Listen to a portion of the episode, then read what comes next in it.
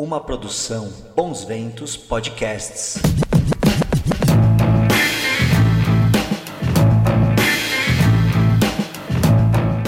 Boa noite a todos, bem-vindos à minha sala.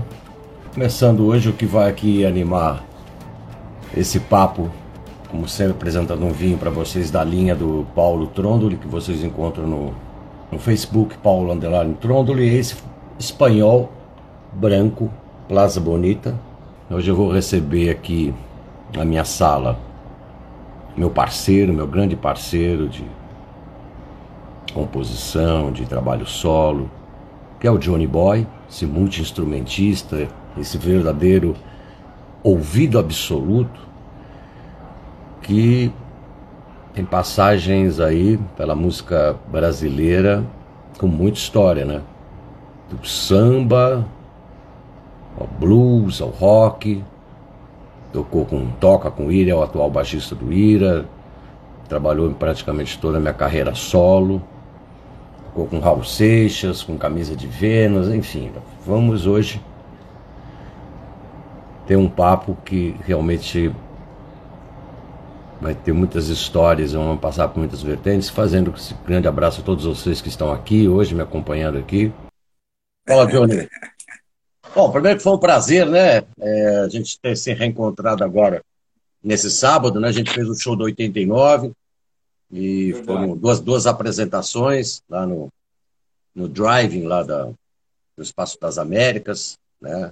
Foi dois shows muito legais, queria matar a saudade, né? Nesse ano que a gente lançou um disco, mas ainda não conseguiu entrar em turnê, né? Mas tudo bem, isso é papo para outras coisas. Hoje o papo, o assunto é Johnny Boy. João Vital Chaves, para quem não sabe, né?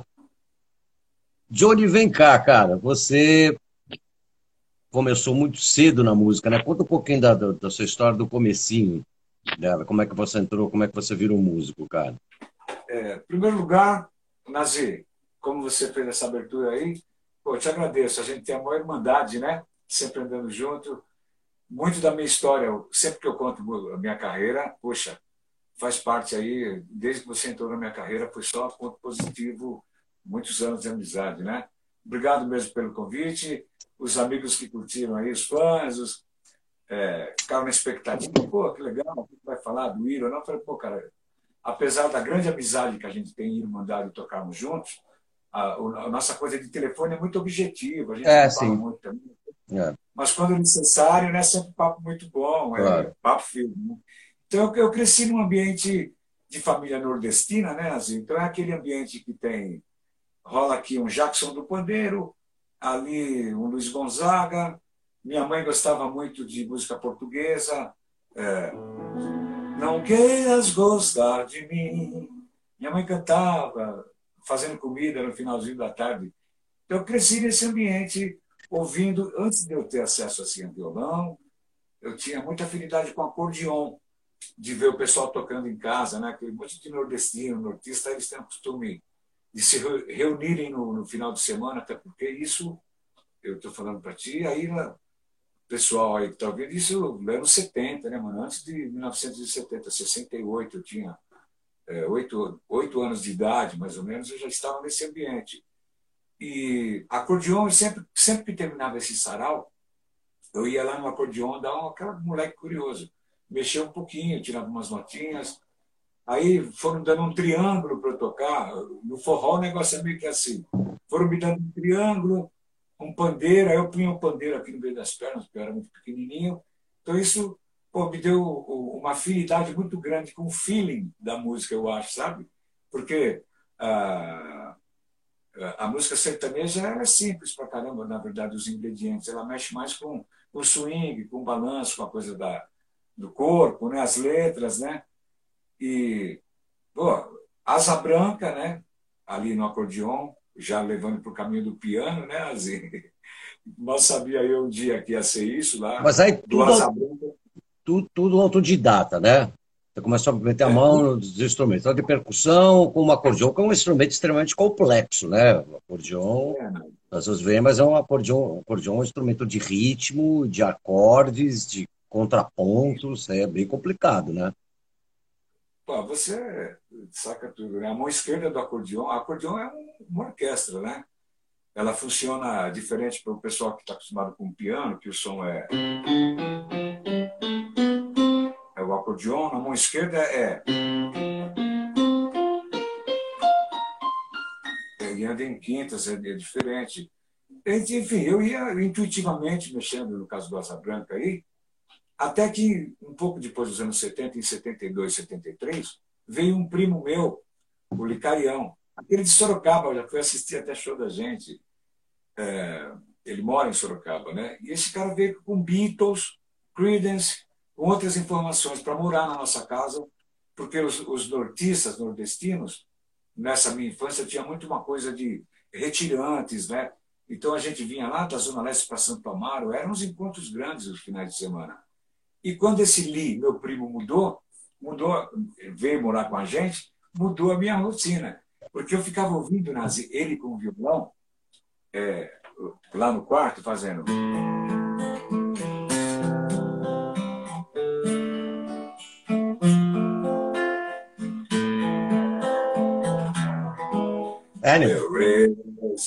House in New Orleans.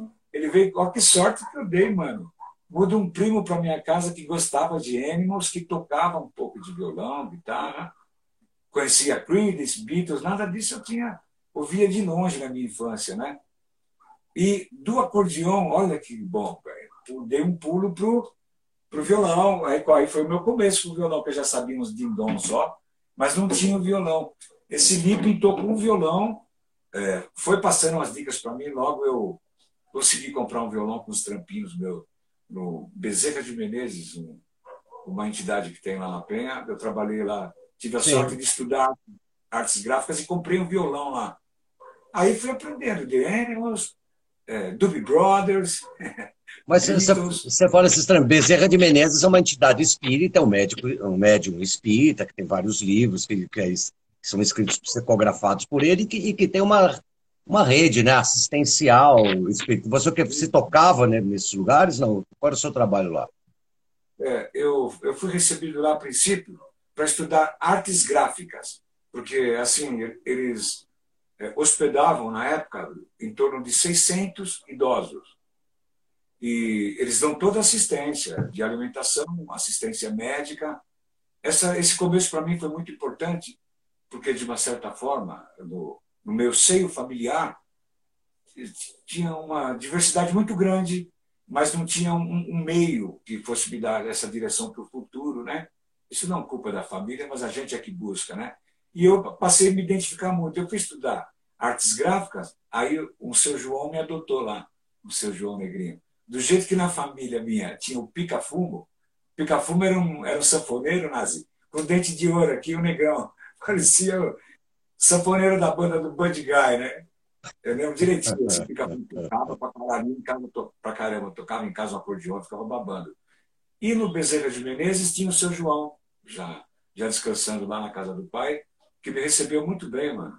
E me passou os truques de é, tipografia. Eu sou tipógrafo também, né? Eu estudei artes gráficas lá, mas era o que era para ser um curso assim de final de ano. Eu fiquei três anos lá e aí comecei a ir nos bazares, porque eu, eu tinha um crédito. Eles pagavam um pouco, era uma coisa simbólica, mas eu estudava lá também, né? E esse pouquinho que eu ganhava lá, porque eu trabalhava na feira também para o meu padrasto, fazia minhas correrias, vendia limão, cara. Eu comecei nos bazares lá do. E um dia eu vi um violão tudo quebrado, um Giannini, um puta som lindo. Só tinha um problema no tampo. Eu comprei esse violão, para mim foi todo um, um período ali bom que a vida vai passando, a gente vai crescendo, né? Conhecendo o violão, me deu assim uma, uma liberdade fora de casa para eu poder frequentar a casa de amigos, de carinhas que já tocavam também, que conheciam é, outras músicas, porque eu não conhecia ainda Led Zeppelin. Isso para mim, você vê que a música desde o começo ela foi muito significante, porque aí é uma namoradinha, é, são amigos, amigos, a família do amigo recebe a gente bem pra caramba. Aquela época, a infância e a adolescência era muito diferente, né? E muitas famílias teve saudade de gente pra caramba, mas tudo gente que foi imprescindível. Uma casa ouvia muita música italiana, na casa de outro amigo eu aprendi a ouvir count bass, coisas que eu não sabia que no futuro, é, até eu, eu começar a ouvir Jimi Hendrix, né? Isso tudo andando de um bairro para o outro na época. Tinha, você deve ter lembrar ainda de Laguna Discos. Essa Laguna Discos tinha uma figura tipo Turco Louco, assim, que era o cara punha pilha culturalmente e apoiava os eventos é, para as bandas tocarem na rua. Então, era uma época muito fértil em proximidade de bandas. Hoje tem tudo isso, mas a internet mostra diferente, né? E isso me levou a começar a tocar em bandas de chorinho, tocava violão numa banda de chorinho, aí entra o negócio dos instrumentos. Tocava violão numa banda de chorinho, é, contrabaixo numa outra banda que tocava os Beatles, Don't Let Me Down, Listening to the Music, esses The House of Rising Sun. Na época a música era muito ligada para essa qualidade, não existia o, o pop, coisa que nós vivemos muito, nesse disco, que tudo veio a somar para caramba, né? Mas aí você, vai, aí você vai, mas assim, aí você começa a ter mais experiência ainda, pelo que eu sei, tocando somente com uma, uma famosa banda de, de baile que era do Edinho, né? Como era o nome da banda mesmo? Perfeito. Edinho Show Santa Cruz. Sim. Isso, eu. Ah, legal. Resumo, esse foi esse começo tocando.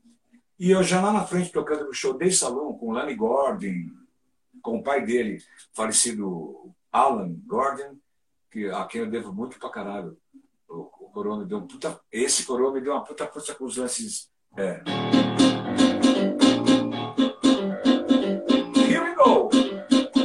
O Alan ele ficava do lado. Não, pô, você tem uma pegada para piano, vai aí. Aí eu comecei a cair por do piano.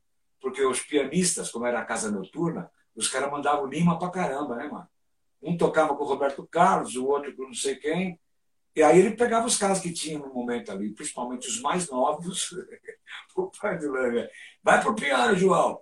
Não, falou, mi, mi bemol. Aí ele falava um, três e quatro. Então ajudou a tudo aquilo que eu tinha aprendido lá atrás.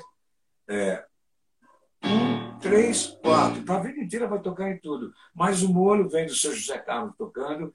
Um dia estou tocando depois de anos lá com o Manito, com o Bocato. Isso eu era novinho. Meus, o Eduardo tinha um ano de idade, né? Esse Edinho foi jantar lá nesse show de salão com a esposa dele e com o irmão. Aí me chamaram de lado lá, falando, pô, estão acontecendo, acontecendo as mudanças na banda, a gente quer pôr um baixista diferente, eles estavam procurando um baixista. E o Chiquinho fala muito de você, que era um amigo que passou altos toques para mim, aquelas coisas de bandidagem, Nazi. O Chiquinho, meu mano, meu parceiro, mas os caras queriam armar para eu entrar na banda, meio para ficar todo mundo junto, queria tocar uma coisa, o outro, queria mudar a banda do Edinho, de tudo, né? Mas esse cara cismou de sair, o Edinho lembrou. O Edinho, pô, o cara é, é 11, negociante também, exemplar, artista com a característica dele. Ele lembrou desse Johnny, que o John, não era Johnny Boy, era João, e uns amigos chamavam de John. Vamos atrás desse cara lá que o Chiquinho falava que era legal para entrar na banda no lugar dele, para ele tocar teclado. O Chiquinho tocar teclado e o John tocar baixo. Mano, foram me ver gostaram. Se eu ganhava assim, uh, ah, 1.500 por mês, os caras me ofereceram 15, 20, nas 10. E aí, você, aí, aí, nessa gig de baile, que é uma, uma vida realmente de muita vida, vida cigana, você, você, você ficou quantos anos e quantos, quantos shows você acha que você fez aí de bailes aí, de que antigamente também se chamava de mingau, quando era domingo, né? É, entre bares, domingueiras, formaturas, né? Pô, mano, então Deus, a, a, gente tem tudo isso anotado, né? Eu não vou perguntar para a Silvana, mas é não, mas bem, mais, por bem mais de, de 1.500 bailes e apresentações com, com banda de, de baile. Deve beirar as duas mil, porque a nossa é, contabilidade de casa sempre foi, dependeu muito da grana de fora, depois que eu me casei, né? Porque o Edinho, esse momento, eu tinha acabado de me casar, de casar a gente estava numa fase diferente da minha vida, de independência, né? Daquela ralada toda que ficou um pouco para trás aí. E, na verdade, a ralada é necessária para a maturidade, porque no Edinho eu comecei a frequentar a Rede Globo de televisão, é, Chacrinha, é, Silvio Santos, é, gravar música para novela, participar de festival da Globo, e isso é, exigiu muito mais de mim, sobre todos os aspectos. Sobre responsabilidade, sobre tocar outros estilos, sobre. Eu não cantava, aí começou a exigir que eu vocalizasse muito, tinha que fazer o vocal e cantar algumas músicas. Foi um período bom, onde eu conheci porra, altas feras, maestros maravilhosos lá da Globo. Eu lembro o falecido, puta, o Maestro Branco, cara, o Lincoln Olivetti, o César Camargo Mariano, pô, de, conviver mesmo, falar, esse é o arranjo do Caribe, Caribe Amor, que é um exemplo, a música que nós vamos fazer, né? Teve que mostrar para o César Camargo Mariano, e isso era novo pra caramba, né? Tudo isso ajudou até que o Edinho, lá depois de tanto tempo, legal pra caramba, cismou, mano, de acabar a banda, de mudar. Isso depois de banda de muitos anos, ele queria seguir uma carreira solo, não sei o quê. Tá. Deixa eu mandar uns abraços aqui, ó. Ah, bom. Mandar uns abraços aí, Valber, Marcos, eu estou aqui, na medida do possível, vou falar. Vou, vou mudar para lado que eu quero chegar logo no Raul Seixas, que eu acho que é uma grande curiosidade. É, é, né, das suas experiências, acho que deve ter muita história, né? É, aí você tem uma coisa que é inusitada, que eu fiquei sabendo há pouco tempo atrás, uma conversa da gente em van, antes de ir para o show, né? Que você tocou com é. originais do samba, cara. toquei, né, Então, continuou, continuou com originais do samba, toquei. É. Na, na fase do Mussum, tudo? Na fase do Mussum. Como é que era o Mussum no dia a dia, assim? Como é que era conviver com o Mussum? Mano, é, era assim, porque eu eu trabalhei numa boate chamada Laricorne na noite, né? Muito famosa. Vou falar sobre, sobre, sobre, sobre, os irmãos do blues também, tá, Luana? Vai, continua aí, só para responder para você. Eu, eu toquei numa boate, que não era casa noturna, boate, que eu conheci o César Maluco, né? Que era jogador do Palmeiras, o Jô Soares, né? É, e, e, e, esse papo todo, na época era boate, né, Nazi? Não era é, nightclub como é hoje, né? E esses caras frequentavam para buscar música, igual o Edinho. Eu fui parar no Edinho, o Nenê, baixista, que era um cara de Corumbá, que tocava no Lalicorne, que me indicou para tocar com os originais de samba. E eles faziam. O show era em formatura, mano. É, não era que nem hoje só a gente vai fazer show, não era em formatura, em aniversário de cidade, em praça pública com a Maria Alcina também. E, pô, cara, demais, genial, genial, porque era uma banda. É, se o tempo inteiro, cara, aquele, o bigode, o cara do pandeiro, acho que branco, não lembro o nome dele, era praticamente o cara que cuidava do business também. O Nené. Mas como é que você define o, o som do originais do samba? Você, você, diz você, você definiria o original do samba o quê? como o precursor do samba rock? É um, um samba paulistano? O que, que é? Puta que pariu, você matou a pau. Você matou a pau. Você matou a pau, porque se a gente for fazer. Falador passa mal, rapaz. Falador da mão. Quem mandou você vir?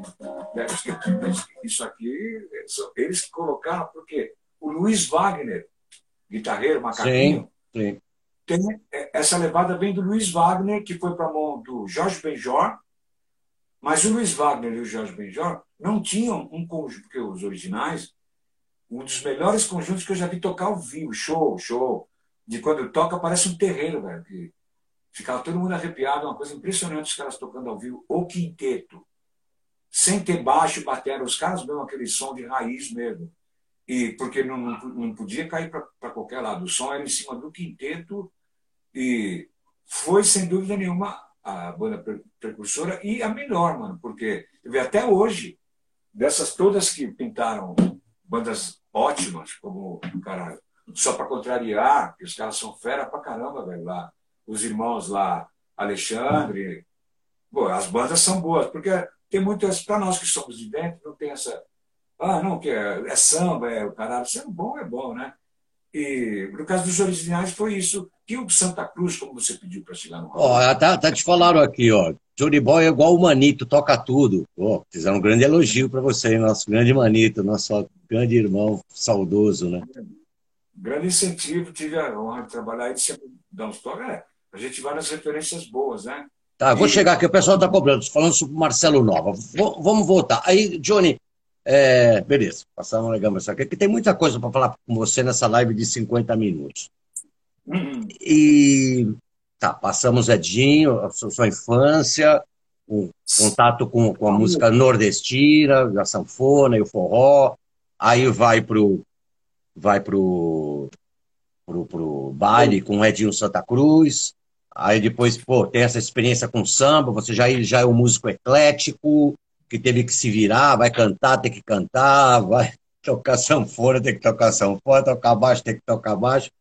E a primeira vez que eu ouvi falar de você, Johnny, foi assim, a gente, é, a gente era, tinha um amigo em comum, né, que é o nosso saudoso é, Vitor Leite, que foi, na verdade, o primeiro baterista do Ira, né? O Fábio Scatone tocou no primeiro show do Ira, mas assim, o baterista que é, foi o primeiro batera do Ira, que a gente começou a formar, fazer shows, formar repertório, foi o Vitor Leite. E que um dia ele chegou para mim, quando eu estava começando, a, a, já tinha os Irmãos do Blues, tudo. O, o, Johnny não fez parte do primeiro disco dos Irmãos do Blues, o Johnny entra em, em 95, né, 94, 95, quando eu já tinha gravado o primeiro disco, A Noite Nasce os Irmãos do Blues. Aí o Johnny chegou para mim e falou assim: Cara, você tem que conhecer uma figurinha, cara, que é a sua, é a sua cara, você tem que conhecer esse cara, cara, que é o Johnny Boy. Eu falei: Quem é esse Johnny Boy? É Johnny Boy, cara, ele, ele tinha feito um show, você, ele e o Marcelo Nova, no Centro Cultural São Paulo, que eu acho que era assim: o Marcelo Nova, você, ele de bateria, um trio. Nem sei o que, que você, você tocava baixo, gaita, tudo ao mesmo tempo, sei lá o quê. tudo. Isso, é. Sanfona, baixo, guitarra e piano acústico, é. Então, aí, aí eu acho que isso daqui o Vitor deve ter me falado. O Vitor, é, se o Vitor não falou isso, o Vitor era vivo, foi início dos anos 90. Nós viemos nos conhecer mesmo lá para 94, 95. E antes é. disso, você teve, você teve uma relação muito grande com o Marcelo, tanto no Marcelo Solo como no, no Camisa de Vênus. Né? Muito importante. A gente pode falar isso, mas assim, um, uma, um, acho que um capítulo à parte, que eu acho que interessa a muita gente saber as histórias, é porque você, junto com Marcelo Nova, você gravou um disco histórico, né? Que foi o último disco do, do Raul Seixas, que é, o, que é o Raul Seixas e Marcelo Nova, né? Que é o Panela do Diabo, pela Warner, né? Foi uma época do Raul muito desacreditado. O Marcelo realmente deu uma grande força para ele. Tava as portas todas fechadas para o Raul Seixas em todas as gravadoras. O André Midani acreditou. E vocês gravaram esse disco, que eu acho que foi um requiem, né? De um gênio como ele. Né? Como é que foi a experiência desse disco, Johnny? Conta, conta umas histórias para gente aqui. É, demais. É que você deu uma resumida bacana, porque o Marcelo... o pessoal, pessoal pediu para você continuar de vez em quando dando umas palhinhas aqui, quando a gente falar de música. Pode, quiser citar uma música, cara. Ah, tá. Um exemplo, vai. Ah. É, um exemplo. O Marcelo é muito importante na minha carreira também, né, Nazir? É, quando você fala do blues, porque você vê, eu não toquei muito em blues e rock and roll. Eu conhecia en passant, como diria um amigo, com Marcelo Nova, eu conheci mesmo Bud Guy, o Jimi Hendrix a fundo mesmo, conheci Jerry Lewis, isso tudo que me apresentou foi o Marcelo Nova. Aquele apresentou de apresentar na casa dele, mostrar os discos, Pô, eu sou muito grato mesmo ao Marcelo. A, pô, toda a cultura, mano. Muitos momentos legais. E um exemplo, o que fica é, aí com o Marcelo, porque a gente já, o Marcelo tinha uma banca, acabou o camisa, ele estava num momento muito legal, e eu apareci lá para entrar tocar com o Marcelo, para fazer um teste no lugar do Manito. Olha o Manito de novo aí. Ok, de tecladista. É, porque o Marcelo mandou. O Manito mandou todo mundo embora. Ninguém mandou ele embora. Ele mandou o Marcelo embora. O marido saiu, não quero mais tocar com você, que os arranjos são. O Marcelo estava passando. Qual é a sua, meu rei? Qual é a sua, meu rei? E o manito, onde é que está o quadro aí, velho? O manito, sabe, ó. Marcelo fala, é, velho, entra aí no embalo, vai no embalo. E o Marcelo na paletada, né? O Marcelo, que ele tem lá, que é só dele, do Marcelo. O Marcelo, muito músico pirou com ele por causa disso. E Manito já não quer mais, mandou os caras, ó, foco todo mundo, vão atrás de alguém. Aí o baixista, o Nadinho, Feliciano Negrão, amigo meu de infância, trabalhamos em. Eu toquei em turismo, é, eu toquei em navio pra caramba também, outras coisas, com o Zácaro, né? Aí o Nadinho, até um amigo meu que é diferente. O cara toca sanfona, violão, piano, mas é um piano dele lá. No... Eu não tinha definido. Rock and roll para mim era, era um dia resolvi mudar e fazer o que eu queria fazer. Ritalito de Frute, assim, do rock brasileiro. Eu conhecia Raul de longe. Aí o Nadinho ligou numa vizinha minha, isso, cara, em 88 ali, sei lá, antes do Raul morrer. A vizinha, olha, tem um amigo seu que pediu para você. largar tudo que está fazendo e ir no estúdio. Eu fiz isso mesmo, Nazir. Pensei que o cara estava em cana, estava dando pau nele. Cheguei lá no estúdio, é, na Pompeia, no 864, o estúdio do Nenê falecido já. Olhei pelo vidrinho assim, reconheci o Marcelo Nova, que eu conhecia de televisão, o Nadinho. Aí entra aí, vamos fazer um teste. Aí fiz um teste com o Marcelo Nova para tocar piano, mas pô, tocava piano. Não era também cimbala. Aí toquei com ele. Aí conhece o Meu Rei. Ele fez um teste com algumas músicas. Ó, João Chaves, volte aí amanhã, que vai vir Liminha e Pena Schmidt. Eu não conhecia ninguém, nem de nome.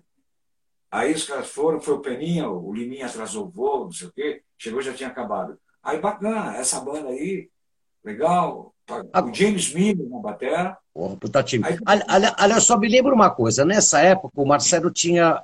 É, o Camisa tinha dado um tempo, é isso? Isso, parou, deu um, brecou geral. E o Marcelo não demorou para fazer nada. Logo na sequência, ele saiu fazendo isso. Com a w, ele tinha um compromisso com a WA para entregar mais um disco. Aí ele aproveitou para fazer o disco solo dele. E seria esse aí, como já o Nadinho Feliciano, ficou o Gustavo Miriam, guitarrista. Quer dizer, pera, o, pa, o, o, Panela do Diabo, que é um disco do Marcelo Nova e Raul Seixas, é, inicialmente começa com um projeto solo do, do, do, Marcelo, é isso? Ah, você sacou uma coisa que nunca ninguém falou. Porque nesse começo, o Marcelo não era um cara meu, muito de amizade com todo mundo. Do rock, sou, do... sou dos poucos amigos dele, né? Eu sei, né? E o Raul, era um, fora amigo, era um ídolo. Sempre foi para, para E estava numa fase difícil, estava numa fase com as portas todas fechadas para ele, né? Ninguém falava em Raul. É. Aí o Marcelo, quando nós, enfim, gravamos esse disco, foi legal, Pena produziu. E o primeiro disco do Marcelo, Osmar Santos ainda tinha programa, na Rede Manchete, que estava no começo, fizemos os primeiros shows de lançamento. Foi gravado, no, foi gravado no Nas Nuvens ou aqui em São Paulo? Em São Paulo, no extinto vice, no, onde era o vice-versa. Depois virou Estúdio Trama e agora não existe mais. É. Onde nós fizemos é, seu trabalho maravilhoso nosso, né, perigoso, ao vivo. E aí, o Marcelo, para pôr esse disco na banca, aí começou. Vamos tocar show, aí vamos tocar nas discotecas os negócios estranhos pra caramba também, foda aquele começo, né? Não mas, camisa. Aí... Sim, mas aí só o Raul, o Raul participou só da gravação ou ele fazia os shows também? Não, não. O Raul ainda não estava. O Marcelo saiu ah. só com as músicas dele. Aí, meu, fizemos dois, três meses já. Ele começou a tomar sopa com o Raul, tomar café, o Raul ir na casa dele. Aí ele falou para nós: olha, Raul está indo em casa e nós estamos começando a fazer umas músicas. Isso pode virar um disco. Aí o disco do Marcelo, que era novidade, mas tinha o toca camisa, toca camisa. Isso é natural. Estava tudo muito recente, fresco, tinha. Uh, se hoje os caras devem pedir quando o Marcelo toca sozinho camisa, imagina na época, né? E o Marcelo deu um foco para essa coisa do Raul, até que pintou o rádio, aniversário da Rádio 97 na Aramaçã. O Marcelo falou: vou levar uma surpresa para a rádio, vou convidar Raul para ir lá. Porra, mas, pô, que do caralho. Até então, a gente não. Era Raul, Raul aqui, Raul lá. Estamos lá no ensaio, cara. Quem chega? Puta cheiro de éter do caralho, tomou conta de tudo. Cara, dor de cabeça todo mundo, calor do cacete. Era o Raul. Marcelo, Raul, uma comitiva da porra. O ensaio virou um show, né? Ficamos de cara, nós ali, os músicos, eu, Pete, Franklin, né? Que aí a banda do Marcelo já tinha mudado, eram outros caras. Gustavo, ficamos, né? Pô, Raul, Raul, pô, todo mundo sabe. Ah, Raul, esse é João Chaves. Aí, Fala, Johnny. Aí começou o Johnny. É, Johnny. Johnny. Não é João Chaves. Aí, aí, nesse ponto, aí nesse ponto, Johnny, já existia um germe do disco, já existia um germe, vamos dizer assim, uma semente do disco solo do, do Marcelo Nova, que, é, que se vocês já tinham tocado no estúdio, tinham gravado algumas coisas, mas não tinha saído ainda. Aí entra Marcelo, é isso? Entra o Marcelo e. Ou, ou, teve assim, isso que eu queria entender. Teve um primeiro disco solo do Marcelo, Nova, e depois teve a Panela do Diabo, ou as duas coisas se encontraram? São não, são separadas. Quando eu digo ponto de partida, você sacou muito bem, porque o Marcelo teve dificuldade. O disco ficou pronto, nós fizemos alguns shows, não fizemos uma turnê. Fizemos alguns, na Toco, tudo show bacana. Tá, ficou pronto e saiu. Ficou pronto e saiu. Ficou pronto, saiu. Tá. Saiu. Fizemos que é, o. Que é o Marcelo Nova em envergadura moral, é isso, né? Com, a, com o avô da Fabiana Kerlakian na capa, é isso, é. Uhum. Só tem eu e o Gustavo na contracapa, isso. Só que esse disco não deu embalo para o Marcelo trabalhar. E logo na sequência ele falou para nós: estou frequentando com o Raul ideias. E dessas ideias eles já estavam compondo. O, o Raul, sem ninguém cuidando do Raul, Raul com muitos fãs e poucos amigos. Dona Hélia era viva, um amor de pessoa, que cuidava todo mundo que ia lá, os amigos do Marcelo, ela sempre cuidou bem, quem dirá do Raul.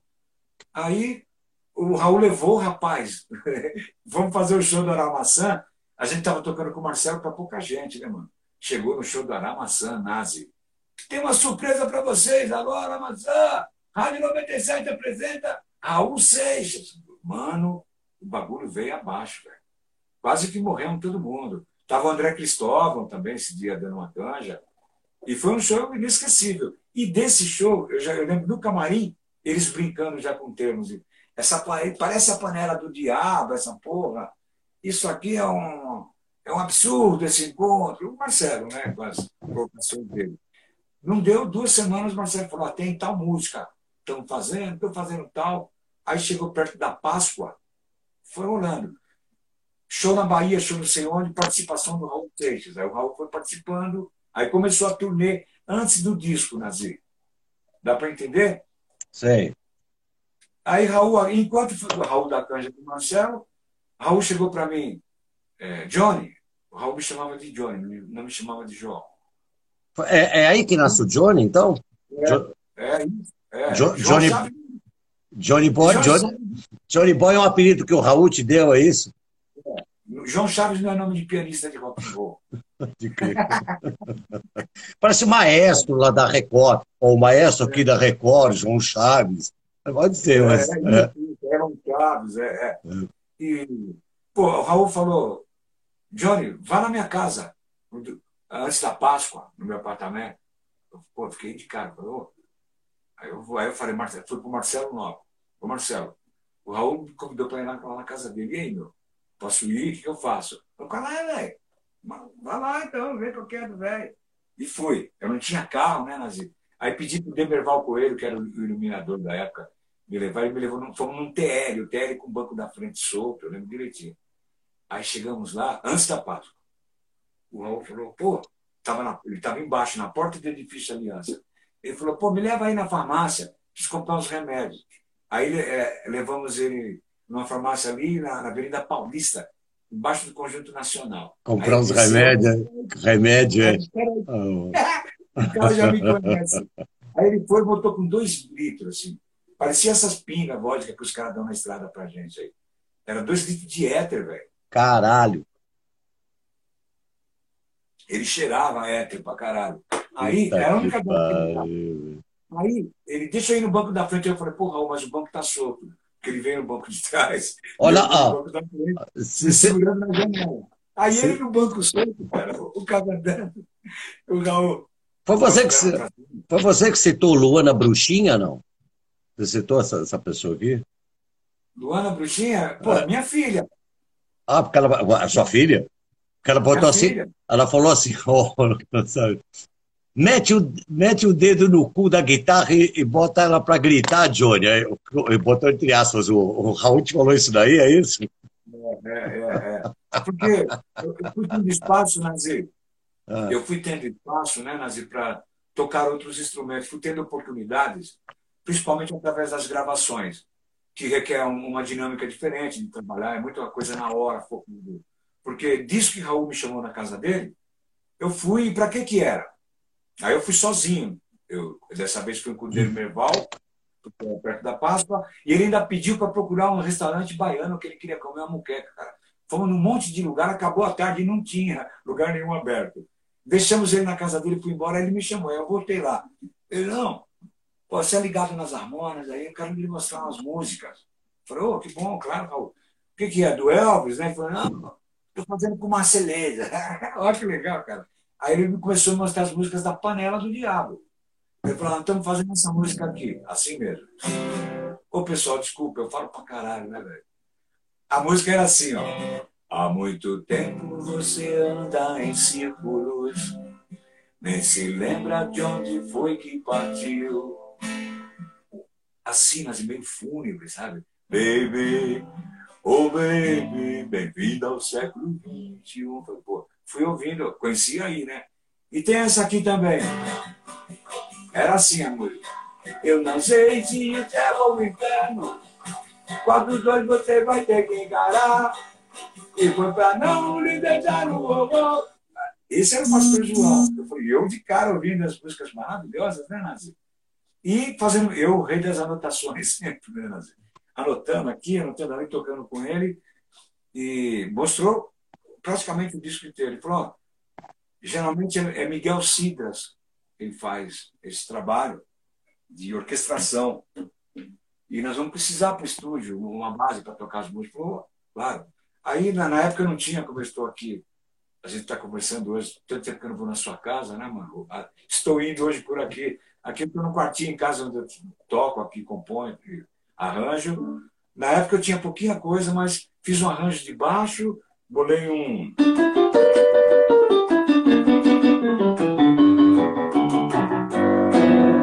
Isso não existia. Então aí, eu não sei se o céu ou o inferno.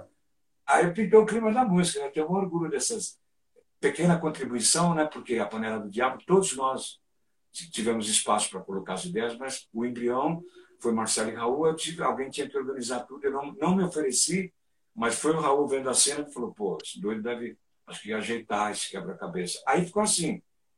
Passei para Franklin e para Peixe, que a gente não ensaiava, né, mano? Para Gustavo. Era na estrada, no hotel, tomando um goró, fim de noite. Ó, oh, violão, tem isso aqui, Gustavo? Eu pensei em fazer assim, passado. Aí os caras marcaram o estúdio, mano. Porque teve que, tinha que mandar uma fita demo. Ninguém queria bancar o disco. Aí o Marcelo falou: Eu vou conseguir com a WA. Aí ele conversou com o André Midani e pediu. Aí o André, não, porque o Raul é muito louco, Raul fudeu, queimou, Raul queimou. Ah, então, isso que é verdade, isso, isso que eu me confundi. O trabalho solo, o último disco do Marcelo, o, primeiro disco solo do Marcelo, Envergadura Moral, é por outra gravadora, né? Vocês gravaram no nome, vice-versa. WA também. A WA também. Ah. Também. Mas esses gravaram em São Paulo. Agora, o Panela do Diabo é no Rio de Janeiro, no estúdio do Liminha. Não, não é que São Paulo não, também? São Paulo também, o Liminha vinha para cá e votava. Ah, então por isso que eu... E o Midani vinha também, né? Também. Ah, por isso que me confundi. Na época, Nazi, a WA era lá no Pacaembu, lembra? Sim. Aquela época que foi ali perto do caminho do estádio, ali era, tinha o Banco Real, era tudo ali, a gente já recebia por ali também. E o que foi legal desse disco nesse momento, porque quando falou marcou estúdio, a gente não tinha ensaiado. Aí falou assim, ó, o Liminha, o, Liminha lá, o Peninha, ó, se o Raul não gostar, se não sei o quê, uh, vai ser o pessoal do Rio lá, não sei o quê, que vai gravar. Ok, aí a banda ficou piscando, né? Vamos ver o que, que rola, o que, que não acontece. Aí o Raul, não, por mim tudo bem, a moçada toca. Aí então André Midani fala, então manda uma fita demo, quero ouvir se Raul está cantando. Aí Marcelo falou, você está com as músicas embaixo dos dedos? Eu falei, tô.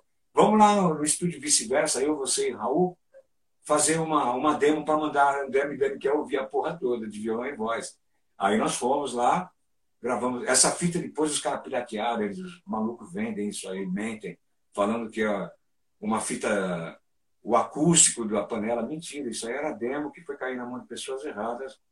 E bonita a gravação, os três violões, os vocais, cruzona, né? Mas aí viu que o Raul, que o Raul estava ascendente, né? destratando, então era muito ar vazando, tanto que é, fudeu mais na hora da gravação, porque ele havia desgastado os dentes, tinha que usar uma prótese móvel e incomodava ele. Então, quando ele está cantando. É, porque essa música que eu falei para você, que ela ficou fúnebre, quando chegou no estúdio, quando ah, Raul, passa aí século XXI. Vamos lá. Então, aí eu comecei, ó, bolei isso aqui de introdução. Bolei, ó. E a banda indo atrás, Paulinho Calazans lá, outro dia era o Miminha, os caras vendo a gente trabalhar lá, dando ideia também. Aí eu falei, ó, ficou assim, ó. Aí, em vez de eu fazer a intro que eu tinha bolado, que eu tinha feito uma intro de violão, mas eu ia fuder o Gustavo, né, cara? Eu era o pianista. Até aí ninguém sabe que o Johnny Boy vinha lá nos, nos violão, na guitarra.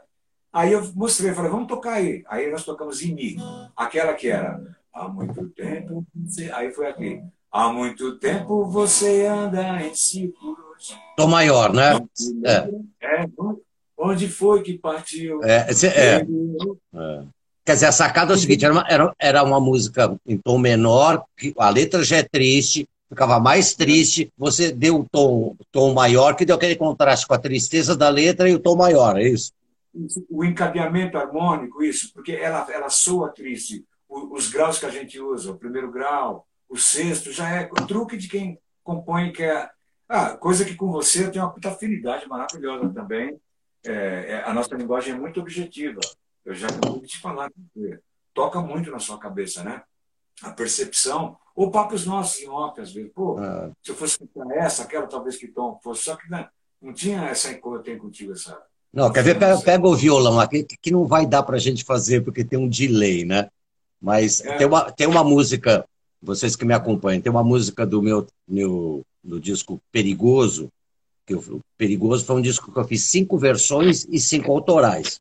E nós temos parceria, e aliás o Johnny me ajudou, né, foi parceiro de, de arranjos em tudo, né? A ideia de transformar o Tudo Bem do Garotas Suecas numa coisa, né? É... Toca aí, um pouquinho.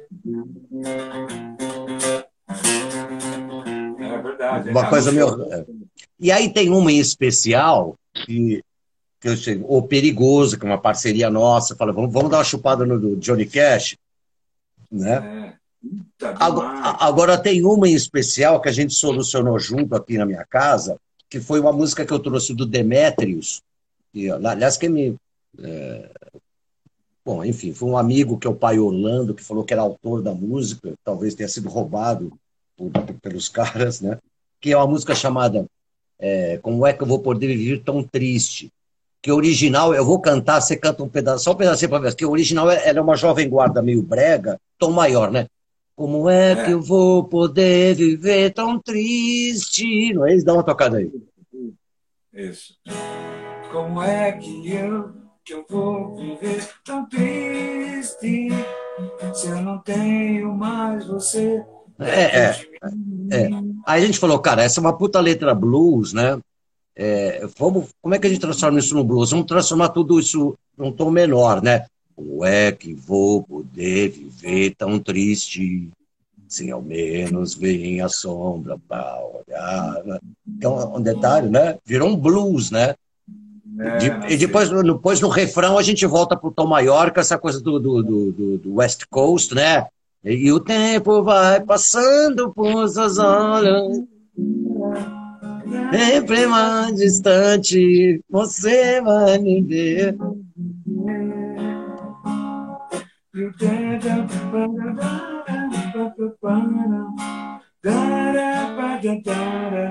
Eu gosto de você. É.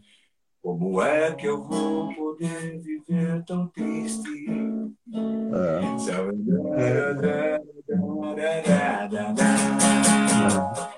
Então, é, são, são pequenos detalhes que, que né, detalhes tão pequenos de nós dois, mas assim, são coisas que você coloca na música que você transforma. São acordes, né? Que você coloca numa música, que nem você tá, eu falei isso daqui para você falar para demonstrar a importância dessa mudança que você deu nessa música do Raul, né? Isso. Que ela ela tava era legal, mas o jeito que tava tava muito caído, né? É, isso, isso. E porque estava carregada da coisa carnal, né? Porque eu não estava preparado ainda para entender a parte espiritual. Hoje eu me dou melhor com isso, principalmente nesse momento. Porra, cara, trabalhando com um irmão pra caralho que eu gosto, que eu confio, que eu posso dormir de cabeça baixa, porque a gente não baixa a cabeça em qualquer lugar e fecha os olhos, né, Nazi? Você sabe disso. E com, estou com vocês, estou com o nosso trabalho, eu estou muito seguro sempre.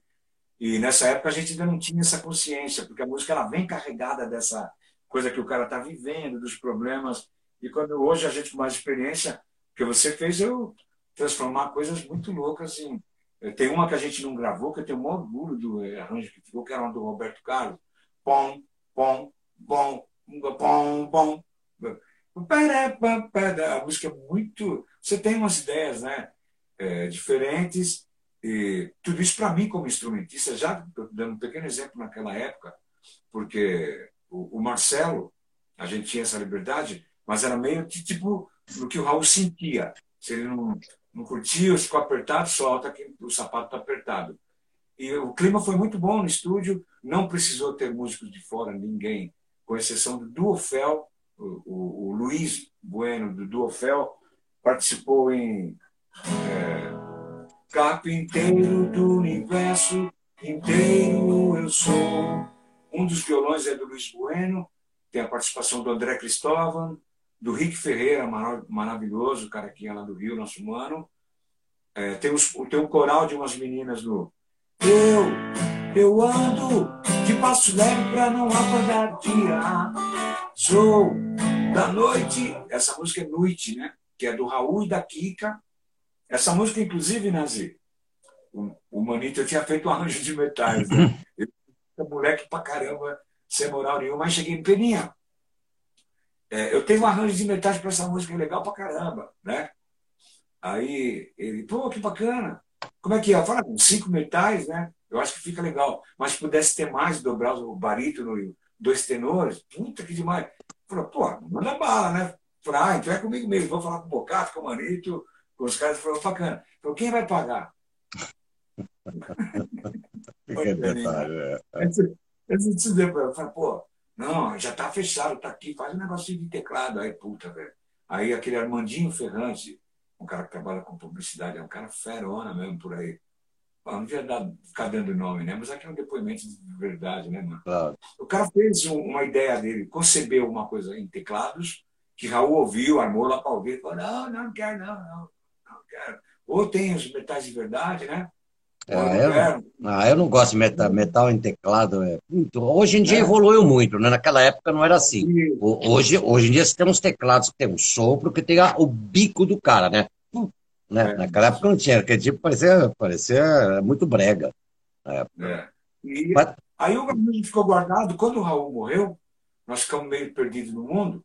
E o Raul e Marcelo não participavam das, assim, com as passagens de som.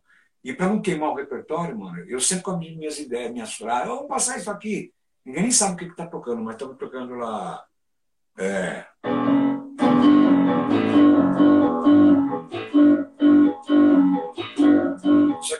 aqui eu passava, sabe? E veio.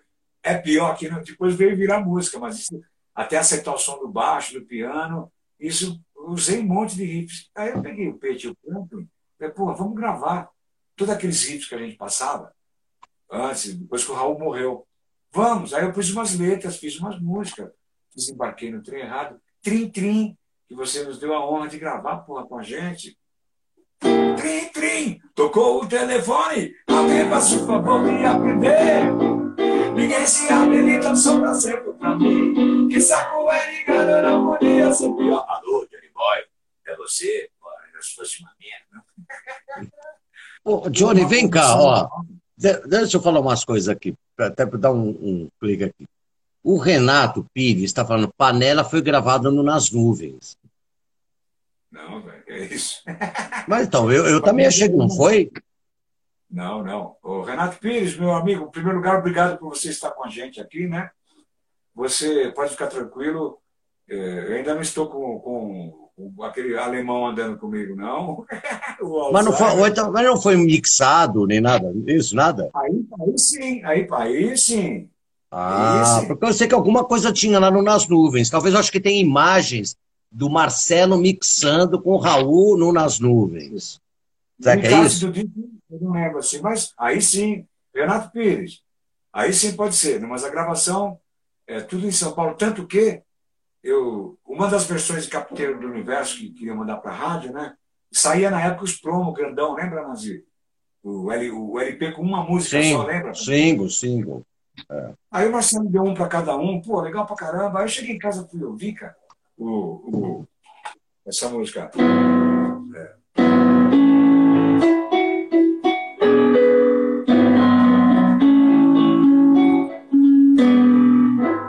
inteiro do universo inteiro eu sou. Aí depois, não sei como que eu nasci, entrava uma clave, cara, de, de bolero. Pic, pic, pic. Eu falei, porra, que é isso, cara? Onde quem pôs essa clave, né? Aí, aí eu falei, fala para o Marcelo ou não, caguete ou não. Que tem uma clave que nós não gravamos. Essa clave, o Ricardo, o Renato Pires, bem lembrado, essa, essa clave colocaram no Rio de Janeiro. Não foi no vice-versa. Então o disco foi mixado, foi gravado em São Paulo e foi mixado no Rio pelo Liminha, né? É isso. Isso, mano. É um disco que tem um fetiche, né? Porque é, o disco, praticamente, quando ficou pronto, a mixagem foi feita rápida, tinha uma, uma expectativa grande de shows do Raul, que ele não tocava há muito tempo, programa de televisão, tinha uma procura grande para que ele fizesse imprensa, e assim foi. Fizemos uma turnê grande, de 40 shows lotados até a boca, assim, estádio de futebol, foi uma coisa impressionante. Infelizmente, no auge da parada, o Raul resolveu ah. ir descansar. Deixa mas até aí. Peraí. Oh, peraí, nós vamos fazer um break. Eu vou, vou pegar isso aqui só para responder aqui, que tem uma pergunta interessante aqui. Nazi, tem diferença na impostação vocal quando você canta a música dos voluntários da pátria? Uma pergunta só para colocar claro assim. Realmente, na, na, no disco do, dos Voluntários da Pátria tem uma voz bem particular minha, que eu vou explicar uma coisa. Óbvio, as músicas são diferentes.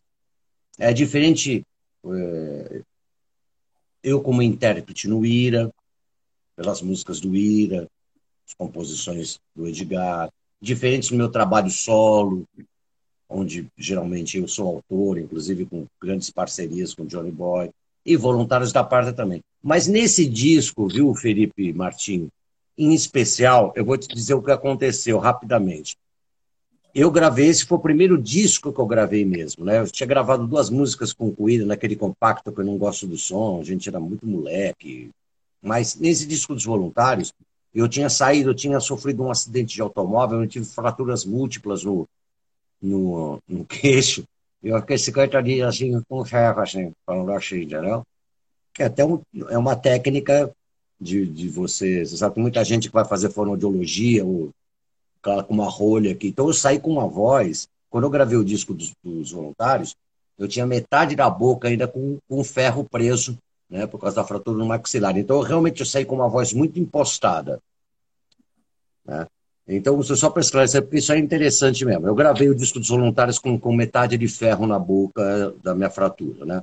Johnny, deixa, enquanto eu vou pegar um outro vinho para a gente continuar o papo, vou pedir para você dar uma palhinha de Pastor João no piano e tal. Tá bom, ótimo. É pra caramba.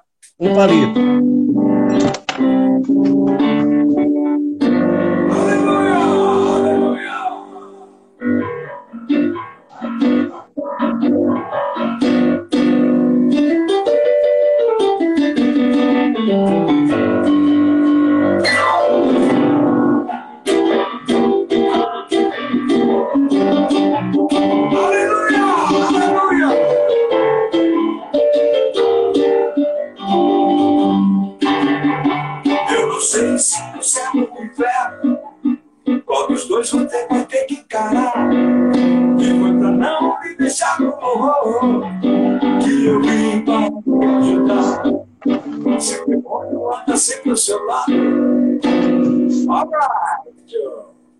Pastor João.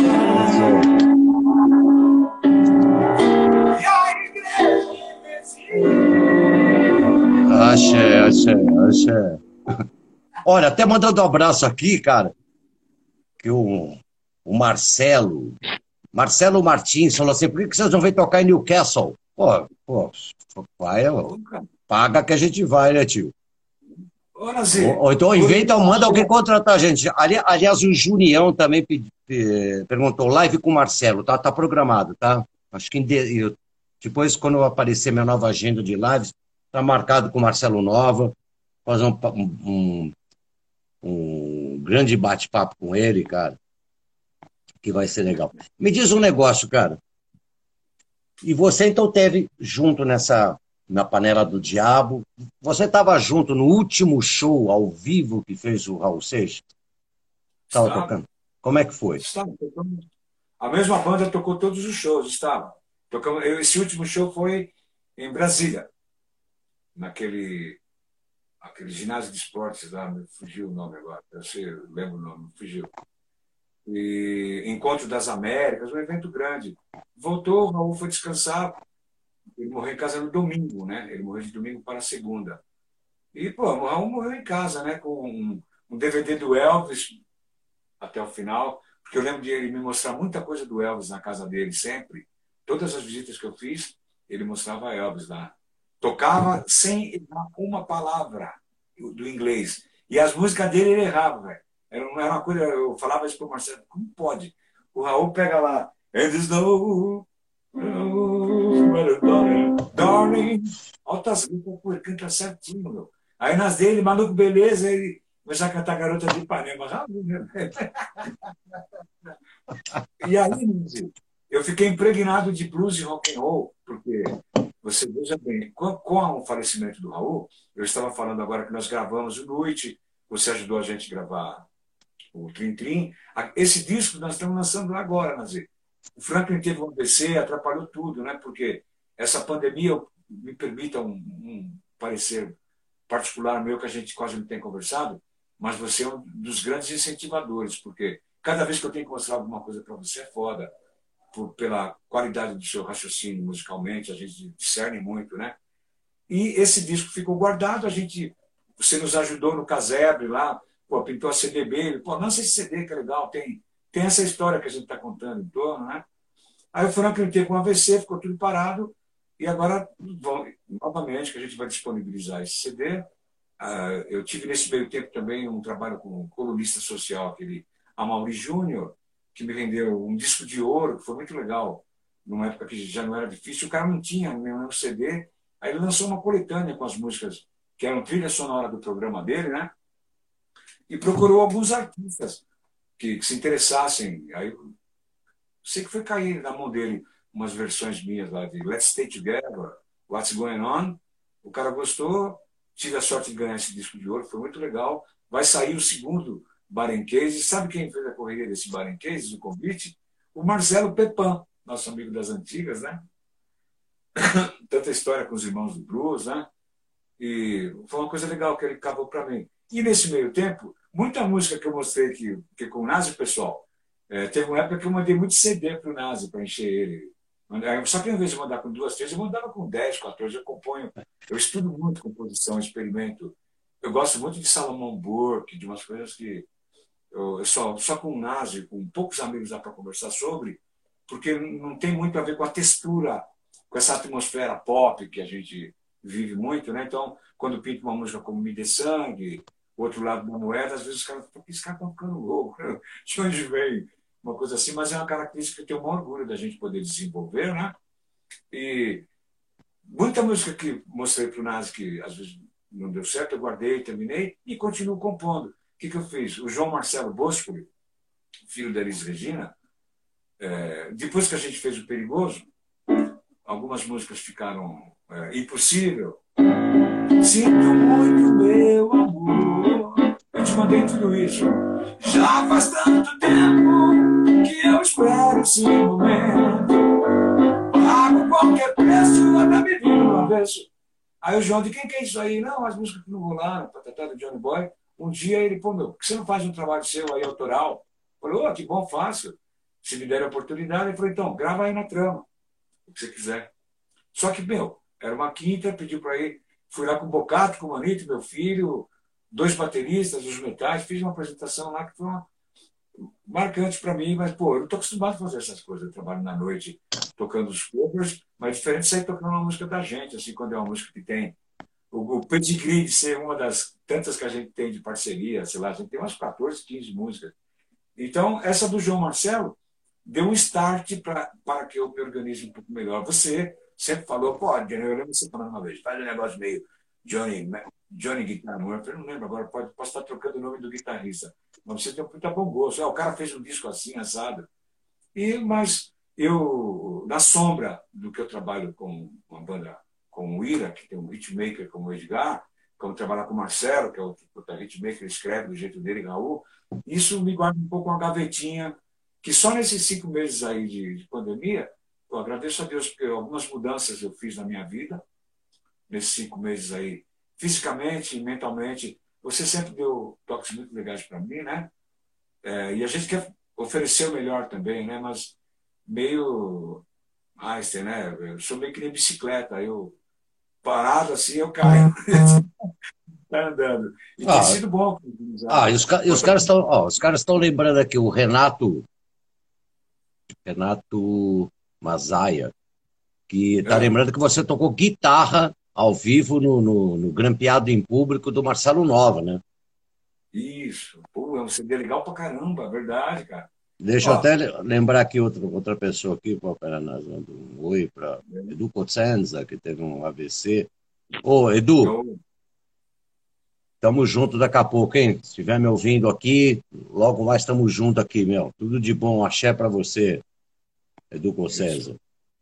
Deixa eu até lembrar, também fala assim, olha, o Felipe de novo, assim, não, Felipe, que aliás o Felipe o Felipe falou agora aqui, ele trabalhou, trabalhou de VJ nesse show que a gente fez agora. Não, então eu, eu espero já ter explicado para você a, a, postura da voz. Não tem nada a ver com o Guilherme Snardi, mesmo porque deixa eu falar um negócio.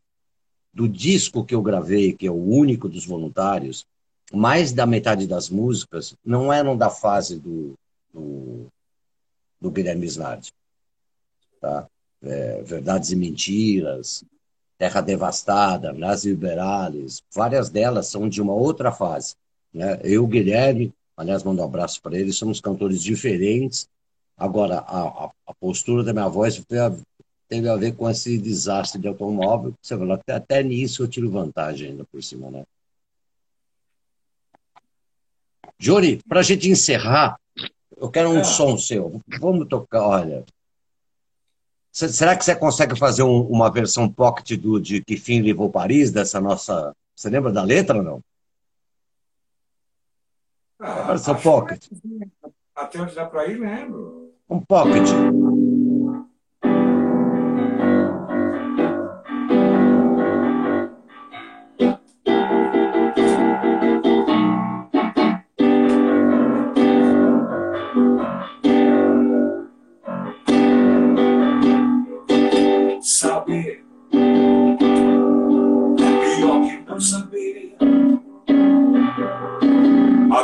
acreditar só no que ouvir.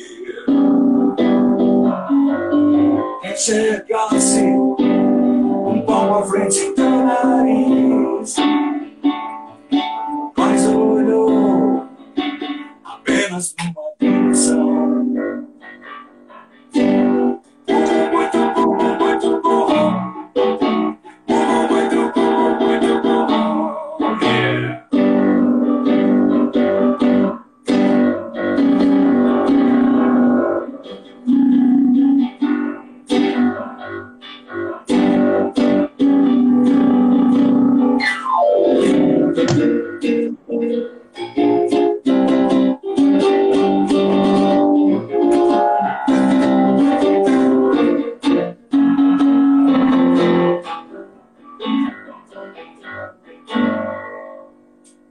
Valeu, Johnny. Sorry, man. Valeu, Johnny. Valeu a todos vocês que seguiram a gente. Tá? Claro, Nazir. E logo mais estaremos juntos no, no palco. As coisas, se Deus Sim. quiser, desse 2020, o ano que não existiu. É. É, Para 2021, as coisas vão começar a entrar nos trilhos, né? dentro, obviamente, dentro de todos os cuidados que temos que ter com nossa saúde, né? Que eu falei, nós perdemos essa semana, né? Esses dias, é, esse dia, né? De ontem para esses dias agora. Pedimos o Zusa, Homem de Mary, pedimos hoje o Ed Van Halen. Espero não perder. É, dá um pessoa. Mas um grande abraço para você, para tua família maravilhosa, Johnny Boy. Mais um motivo, Nanzi, para nós brindarmos a vida, para a gente brindar a vida mesmo, né? Saúde Obrigado a todos os amigos que nos apoiam. Eu vejo aí, você tornou-se um multimídia. Fico muito feliz em ver durante essa quarentena, porque a gente, músico, ainda cutuca aqui, pega ali, você tem saído muito bem. Eu fico muito feliz. Muito obrigado pelo sabe, carinho que temos. Né? Por nosso trabalho, muito axé para tudo que a gente faz, para nossos futuros projetos. Né? Conto muito com você também nessas. Como eu comecei a explicar agora que a gente tem conversado um pouco, né? Mas eu sei que a gente, quando sempre que se precisa. Não, cara. eu sou uma pessoa... Muito obrigado pelo convite Eu sou uma pessoa objetiva, Johnny. Eu não fico com pipipipipi. Entendeu? Tamo junto, irmão. Eu sei. Obrigado, Nazi. Achei. Beijão para todo mundo que esteve com a gente aí. Muito obrigado. Pô, imenso prazer, tá? Ó, guardando no IGTV, hein? Compartilhe.